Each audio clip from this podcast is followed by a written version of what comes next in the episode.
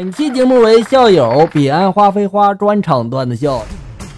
一天课堂上，老师发怒的就说了：“你居然敢骂我猪狗不如！”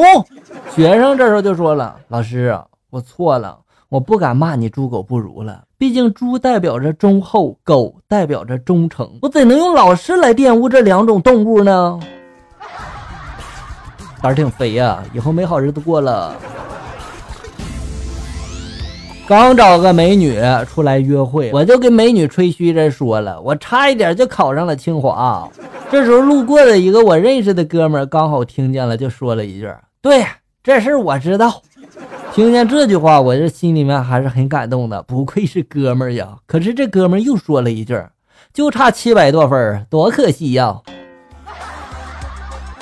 所以凡事不要高兴的太早哟。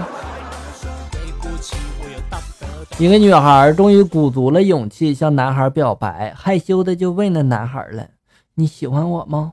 男孩就说了：“我不喜欢。”女孩这时候伤心欲绝，转身就要走。这时候男孩叫住了女孩，对她说了：“傻瓜，你怎么不问我爱不爱你呀？”女孩这时候破涕为笑，然后就说了：“那你爱不爱我呀？”“不爱。”这人怎么这么贱？你说？晚上，小姨子两口子，然后嫂子两口子，我和我老婆哈，我们一起在一起吃饭。大家都喝了点酒，酒过三巡，越聊越欢，酒喝的越来越多啊，就最最后都不知道喝多少了。喝到最后，一个个全部趴桌子上不省人事了哈。我就把他们一个个的抬到一间房间里面，然后把他们的内裤一一的调换了。哎呦我去啊，你这好坏呀！以后他们见面是不是很尴尬呀？最近亲戚朋友结婚的特别多，奈何本人要上班呀，吃不到酒席，很是苦恼啊。幸亏老公每次参加完宴席都给我带点好吃的。今天休息，我跟着老公一起去参加宴席了。酒足饭饱之后，朋友就问老公了：“小刘啊，今天不给你家那狗打包了吗？”说的也是，是吧？有时候真这样啊。我们在外边吃饭，然后最后剩下不好意思。然后就说拿回家给狗狗吃是吧？但是回到家之后，狗只有看的份儿，全让你自己吃了。出差在外的丈夫怕妻子夜里一个人寂寞，就拨通了妻子的电话，说了一个笑话段子。可是妻子并没有被逗笑，倒是这话筒里面传来了一个男人的大笑声，随即电话就挂断了。结果。丈夫伤心的痛哭了一个晚上。你说你闲着没事打什么电话？一女的问那男的：“你喝酒吗？”男的就说了：“我喝呀。”那你每天喝几瓶啊？八瓶。每瓶多少钱呀？七块钱。那你喝多少年了？十五年啊。所以这些年你每年喝酒就花费两万一千六百元。啊，对啊，没错。那这一年两万一千六百元，过去的十五年你总共喝酒花费了三十二万四千元啊？对呀，你知道吗？如果你不喝酒，这些钱放进银行里面，你可以买辆宝马了。男的这时候就问了：“那你喝酒吗？”女的就说：“我我不喝酒啊。”那你的宝马呢？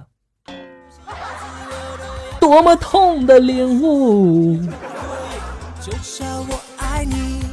就在刚才，我突然发现我家的狗小黑是个狗才呀！我正准备坐下来吃麦当劳买回来的汉堡呢，小黑忽然对着窗外面就是大声一叫，好像陌生人进了院子似的哈！我这时候出去看了一圈，没见着人啊。再回来的时候，我发现小黑和汉堡都不见了。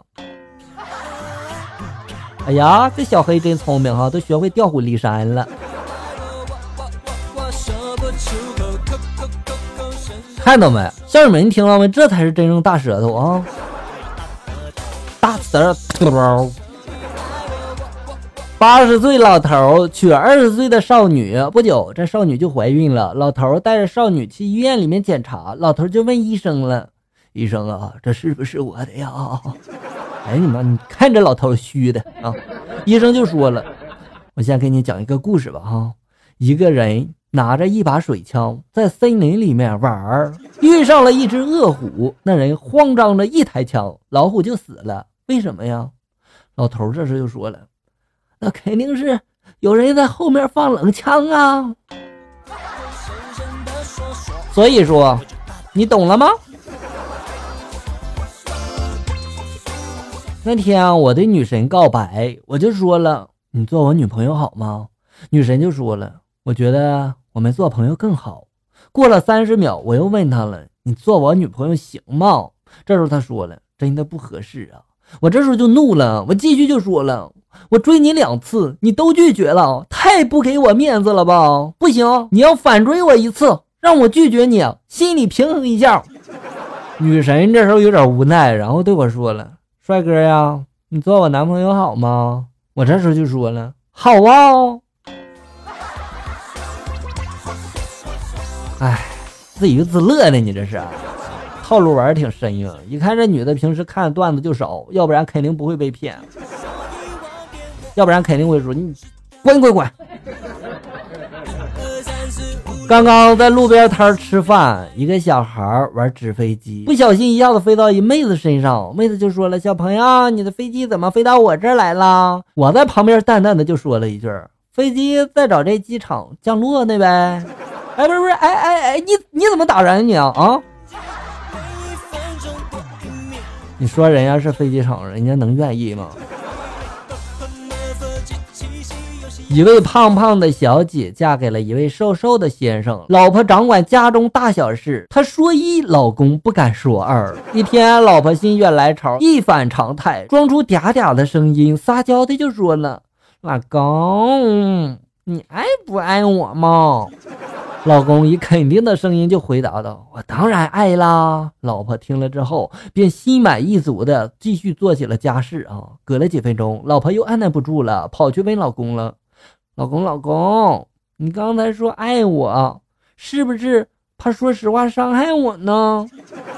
这次老公以颤抖的声音回答：“不不不，我我我是怕你伤害我。”没错，所以笑哥一直想增肥，这样就可以避免家暴了。跟男友。刚恋爱那会儿嘛，有一天我对二货男友就说了：“今天晚上如果我父母不在家，我就往窗外扔一枚硬币，你听到后就上来。”果不其然，晚上吃过晚饭之后，爸妈都去打麻将了，我立即往窗外扔了枚硬币。可等了一小时还不见二货男友上来，我便下去找他了。看到他，我就问他：“你这咋的了？你怎么还不上去呀你、啊？”男友这时候不耐烦的就回了一句：“哎呀，你先上去啊。”我在找那枚硬币呢。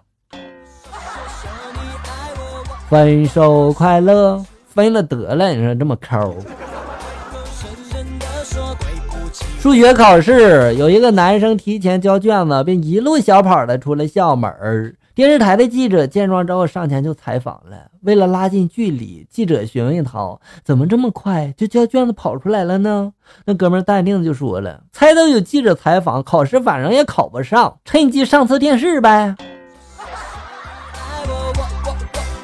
哎呀，有想法呀，我看好你哦。新婚之夜，新郎笑哥和新娘笑嫂就被叫到笑哥父母的屋里面了。笑哥的母亲这时候递给笑嫂一个镯子，就说了：“这是咱家祖传的，以后就交给你了哈。”笑哥的爸爸就递给笑哥一件护膝。笑哥很不理解的就说了：“爸，你给我这玩意干啥呀？我早就不骑摩托车了。”笑哥的爸爸回答就说了：“以后跪搓衣板的时候用得上，这也是祖传的哈。”哎呀，我就这么不中用吗？还真被你说对了哈！爱老婆从我做起。好了，小友们，本期节目到这里就要结束了。欢迎大家关注咱们节目的同名微信公众号“醋溜段子”，上面有笑哥发布的更多搞笑内容。我在这里等你，咱们下期再见。